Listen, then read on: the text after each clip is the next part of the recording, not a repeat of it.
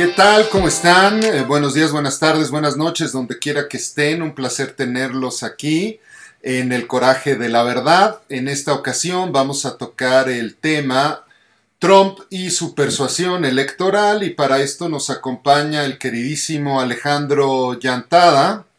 ¿Qué tal? Alejandro, te presento. Él es director asociado de The Persuasion Institute of the Americas en, México, donde funge como consultor y conferencista.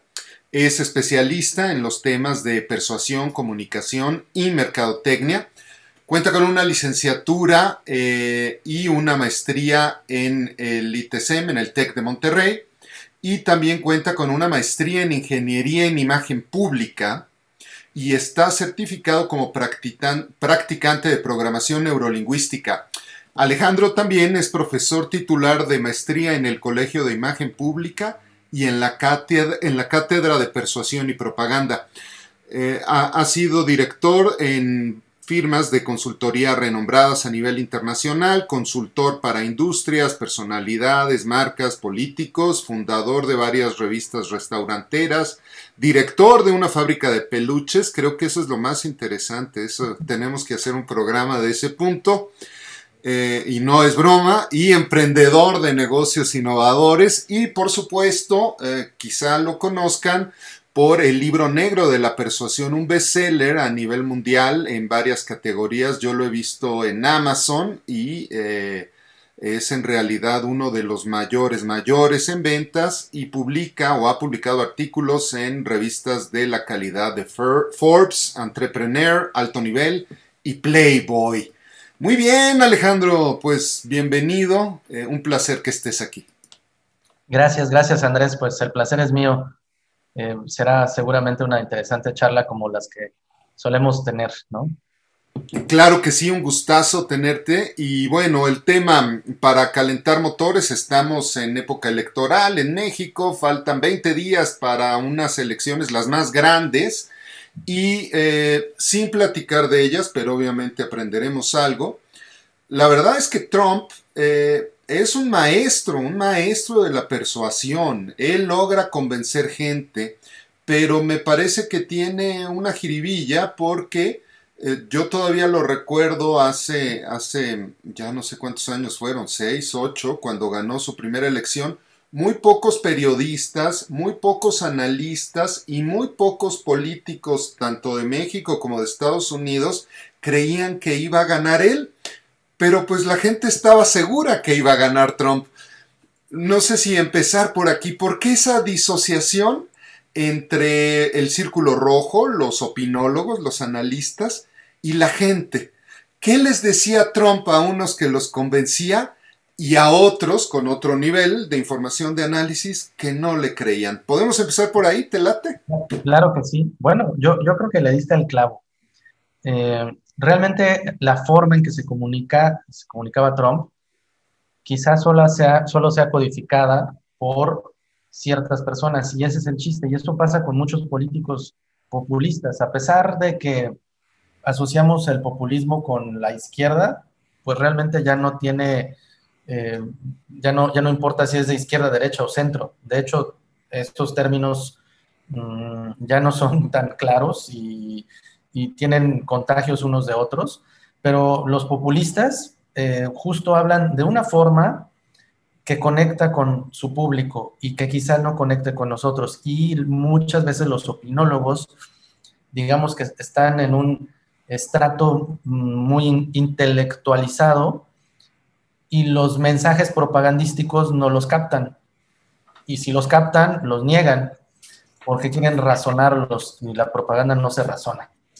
Entonces, empezando por ahí, creo que esa es una de las razones. A mí me pasó, yo eh, publiqué en Forbes que iba a ganar Trump y, este, pensaban que yo era pro-Trump y realmente no, yo hice un análisis y di mi opinión y en México me censuraron, así literal me censuraron.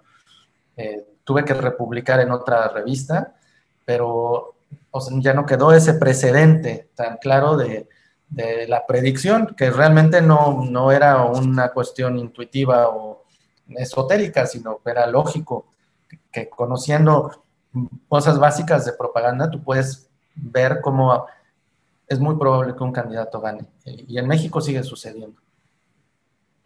Pueden saberlo.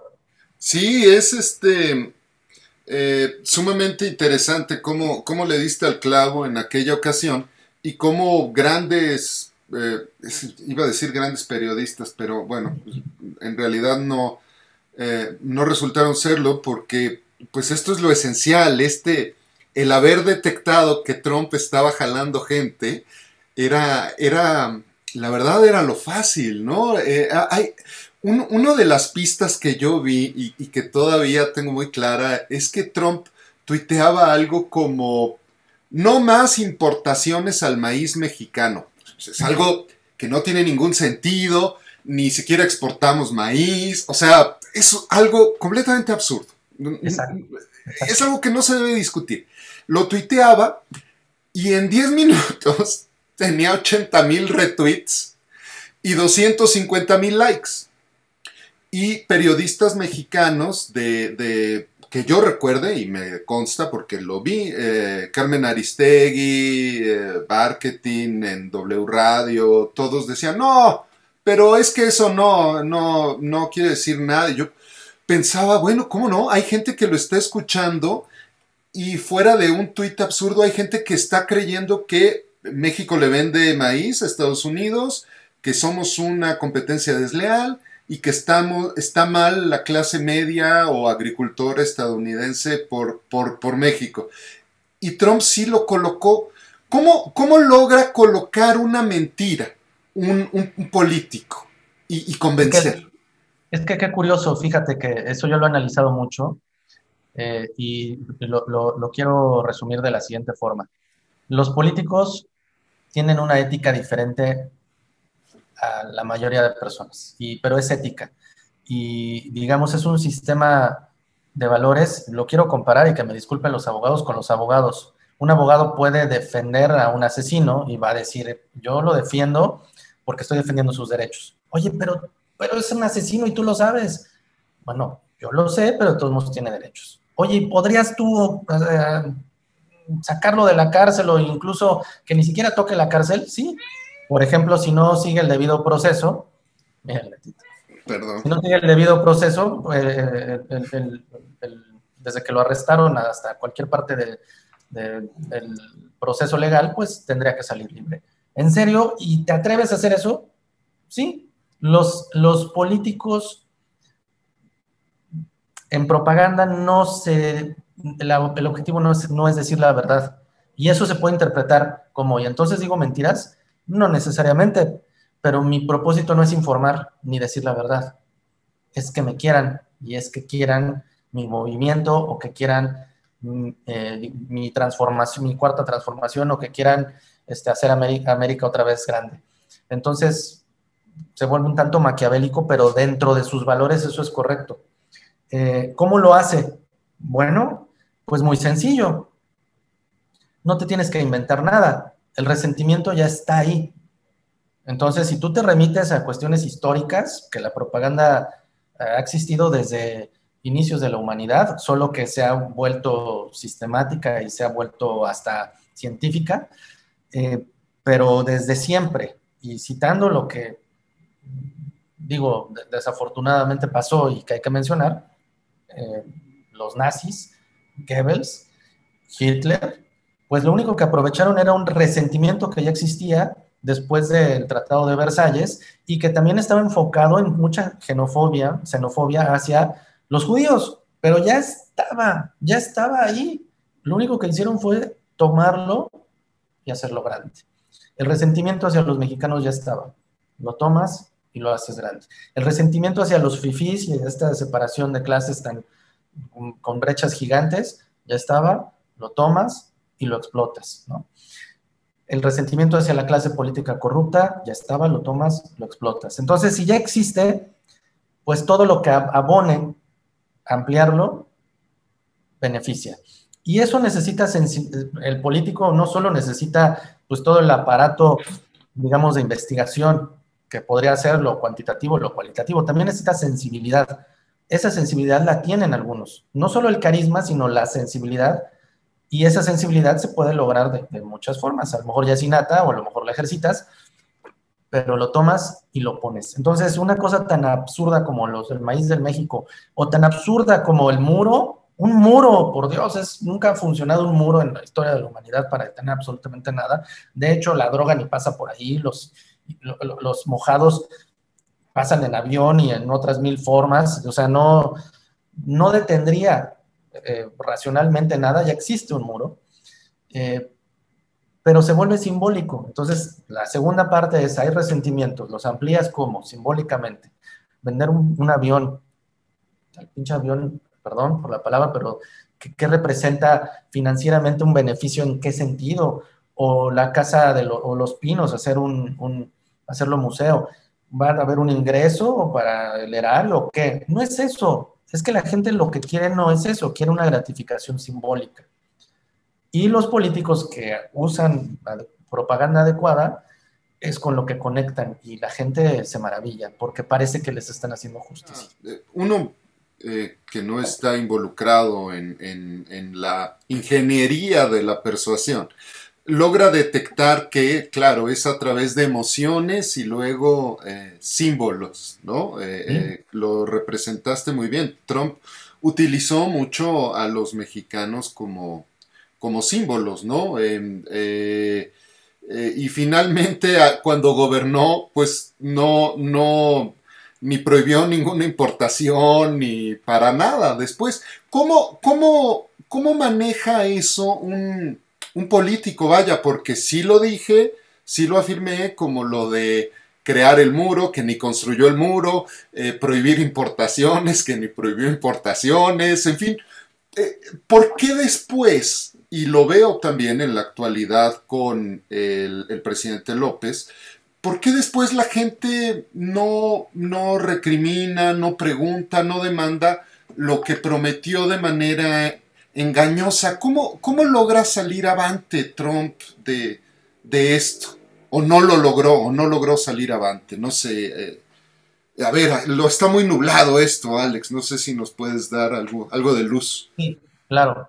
Mira, en primer lugar, el, ser humano olvida rápidamente. Aunque digamos que no, eh, la gente de repente ya no se acuerda de lo que sucedió y ese precedente en el tiempo pues se disipa, se difumina y se pierde. Eh, a pesar de que exista hoy en día facilidad para presentar un, un video y recordarlo, la emoción ya no es la misma, esa es una. Ellos lo saben, dicen, si me contradigo, ni modo. Ahí está el video. ¿A quién le estoy hablando? Yo le estoy hablando a quien me ama. Suena exagerado, pero la diferencia entre publicidad y propaganda es que la publicidad dice cómprame y la propaganda dice quiéreme. Ahora, piensa tú en una persona que quieres. Una persona que quieres tiene una relación contigo, bueno, tú con ella, porque a lo mejor él ni te quiere, ¿no? Obviamente un político no puede quererte a ti. Por más que la señora adore a Andrés Manuel o adore a Trump, ¿no? Trump no le corresponde, pero pero el sentimiento es muy parecido a, lo que tú sentirías por un ser querido. Ese ser querido te puede engañar y lo niegas. Hay una negación porque se le llama disonancia cognitiva. La disonancia cognitiva es, oye, pero es que yo lo quiero y me está mintiendo, pero lo quiero, entonces le creo y quito esto. La, la mente elimina lo que, lo que es negativo. Dice, no, si ya fuera una disonancia muy fuerte, pero tendría que superar esta, fíjate. Te tendría que dar un golpe, ¿no? Trump o Andrés Manuel, así, o, dañar a tu familia, y despertarías y dirías, no, no, no, a ver, este, ¿qué estaba pensando? Sí, no le creo, ahora sí ya entendí que está diciendo mentiras. Eh, pero no, estoy hablando de Trump y de Andrés Manuel porque son populares, en realidad es cualquier político. Eh, esa es la realidad, ¿no? Y si existe ese vínculo que se logró por propaganda, que no solo sucede con personajes políticos, sucede con personalidades de cualquier tipo, ¿no? O sea, si tú te admiras a Richard Branson, pues y lo encuentras una contradicción, la vas a eliminar porque lo admiras, porque lo quieres. O sea, literal, aunque no lo creas, aunque la gente no lo quiera reconocer, la quiere. Y ante el amor, pues, eh, digamos, hay ceguera, ¿no? El amor eh, hace que no veas claramente. Y, en eso se confían y, y logran por un tiempo, como la vida del producto, decir su mentira. No sabemos cuándo va a detenerse, ¿no? no sabemos en qué momento su popularidad va a bajar, pero todo en la vida tiene la famosa campana de Gauss, es la vida del producto y la vida de cualquier cosa. te puedes aprovechar del pico. Entonces, si tú ves la popularidad de Trump en, el pico, él podía decir cada vez más barrabasadas y otros políticos también aquí en México sucede, ¿no? Es el hecho de que logran generar una emoción negativa en sus adversarios. Lo veo, eh, veía yo Trump cuando decía que los demócratas eran comunistas, por ejemplo. Cosa pues, cualquiera sabe que es completamente falso, ¿no? Eh, pero les decía, no, es que ustedes son comunistas y ustedes representan, fíjate, y luego añadía cosas como, ustedes representan los intereses empresariales.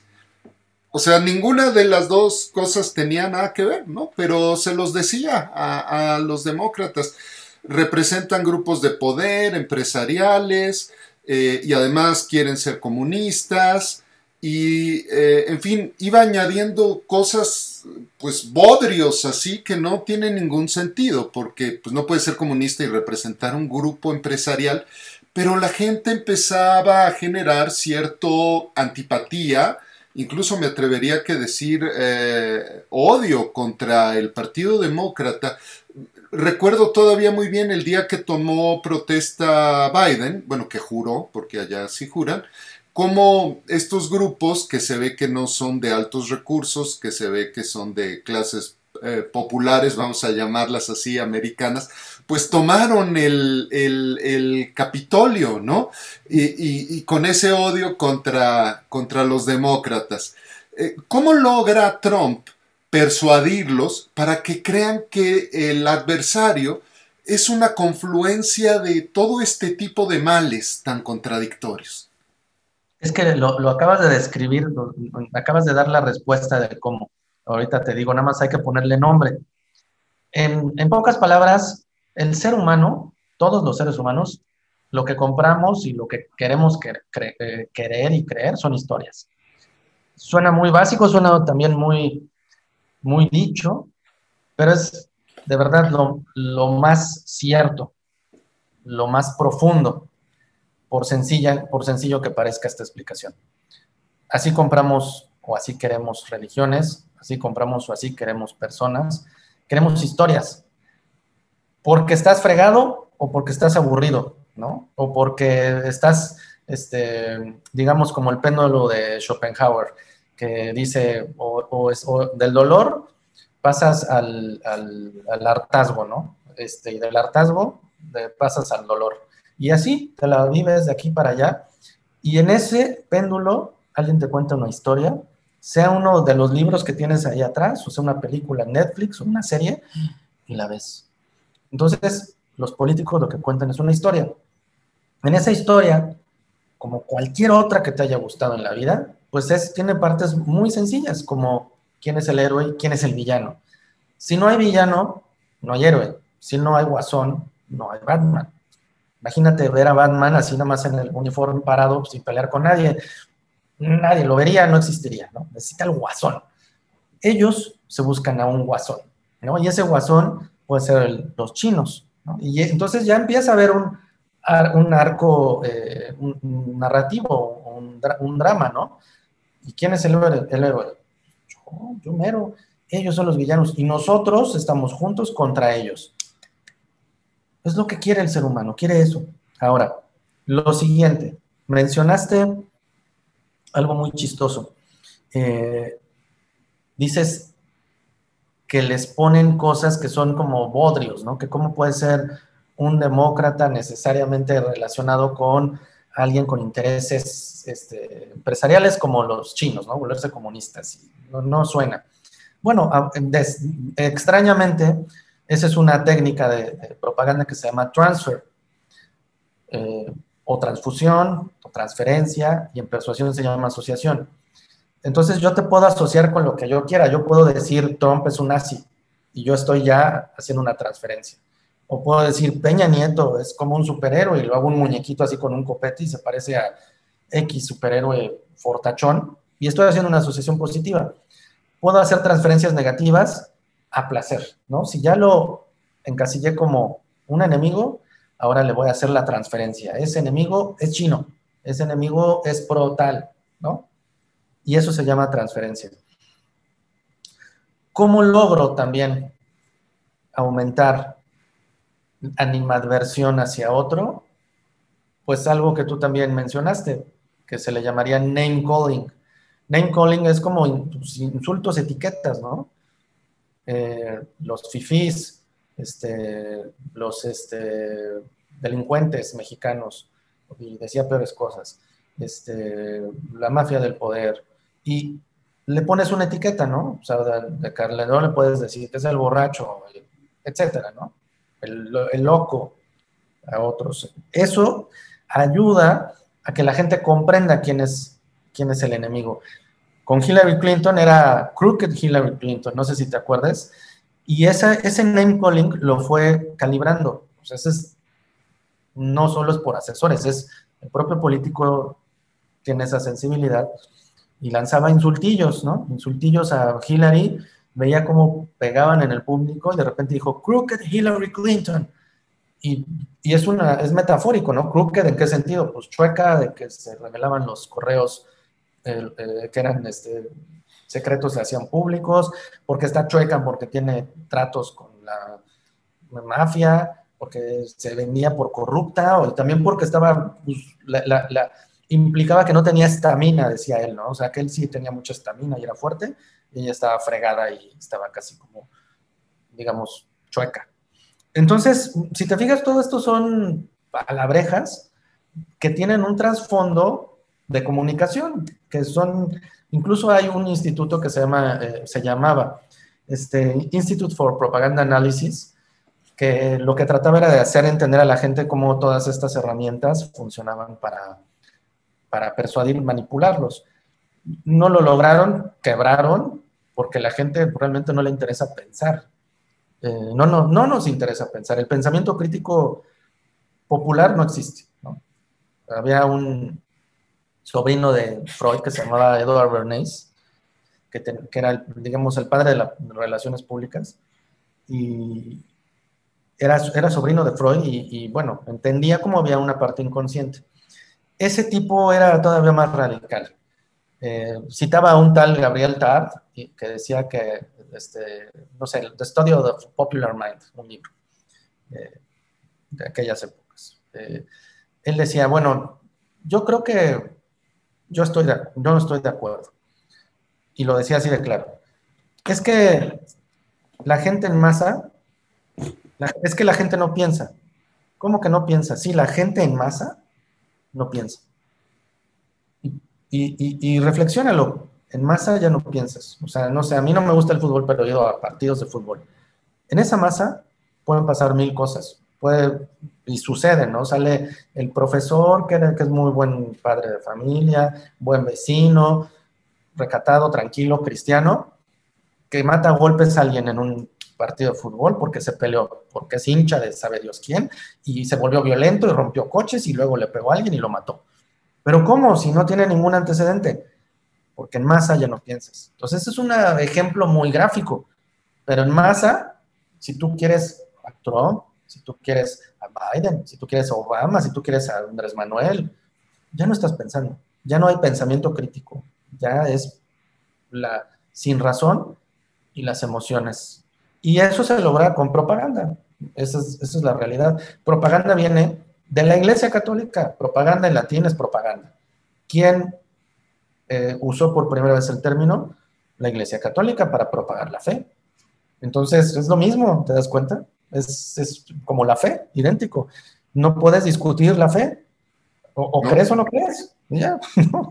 sí. ¿Cómo derrotar? Y, bueno, pues cómo derrotaron a a Trump. La verdad es que yo no escuché a Biden generar este tipo de discusión, este tipo de persuasión eh, construida en eh, recriminaciones o en mentiras contradictorias contra Trump. Eh, en realidad, él mismo fue su enemigo, no, no logró concretar, fue el COVID. ¿Por qué no pudo persuadir Trump finalmente para que, pues para ganar la, la, reelección? ¿Dónde falló Trump? Mira, yo, yo creo varias cosas. Bueno, pienso varias cosas. Pienso que mm, hay grupos de poder, hay grupos de interés que se unieron y eso benefició a, los adversarios de, Trump, ¿no? Esa es una. Dos, este relato, esta historia no ha acabado. Entonces, es como Hollywood. Oye, ¿y por qué le, por qué le pegaron a Rocky y, este, pues, no se levantó de la lona? Y, ¿Será que ya perdió Rocky? ¿Qué pasó? Pues, es que Rocky se va a levantar. Es que Rocky puede otra vez y todavía con más fuerza. Es clásico Rocky hollywoodense. Dos, efectivamente hubo errores, pero fatales que cometió, ¿no? En la pandemia, eh, todos los medios en contra de él, se peleó con todos los medios y todos los medios estuvieron en contra de él. Que, tomaras cloro, ¿no? Decía, dijo. Ajá, sí, sí, entonces, y dijo esa estupidez, lo ampliaban, lo burlaban, lo burlaban. Y es el cuarto poder, o sea, no es novedad. Se peleó con el cuarto poder, y él se consideraba a sí mismo un, medio y los medios también se los, se los cuartaron, porque hoy, pues ahorita estamos nosotros sin que nadie nos cuarte, siendo medio de comunicación y comunicándonos aquí, sabe Dios cuántas personas van a ver. Pero si esto lo publicas en YouTube y YouTube es tu enemigo o Facebook te empieza a cuartar, ya no hay poder que eh, haga un contrapeso con los medios de comunicación que son millonarios, con intereses particulares, conocidos, contra lo que tú cada vez estás apagando más en, un evento negativo, que es la pandemia, eh, con disturbios, eh, etcétera, ¿no? Entonces, obviamente sí, pues bajó y, y, lo aprovecharon bien. Pero yo creo que la historia se sigue contando y se, se sigue volviendo interesante.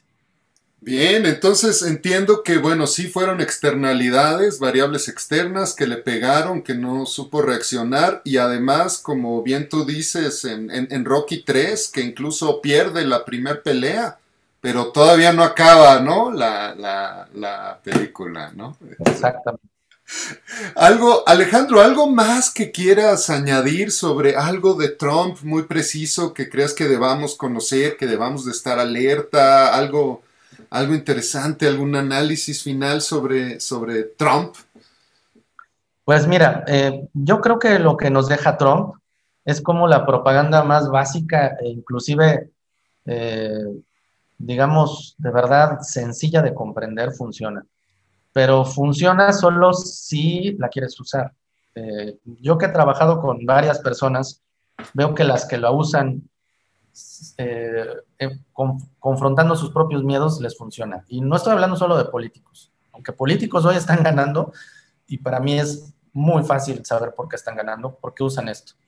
Eh, y los que no lo usan porque tienen miedo, son tímidos o quieren tener una guerra limpia, pues no es de guerra limpia o sucia. Es que si no usas esto, si no usas esto, difícilmente ganas, ¿no? Tienes que entonces encajar en, una oportunidad específica, como, como Biden encajó, pero no necesariamente o, por circunstancias o por contexto o por aliados, pero es más difícil eh, ganar en este, de esta forma, ¿no? Eh, es hasta más complejo.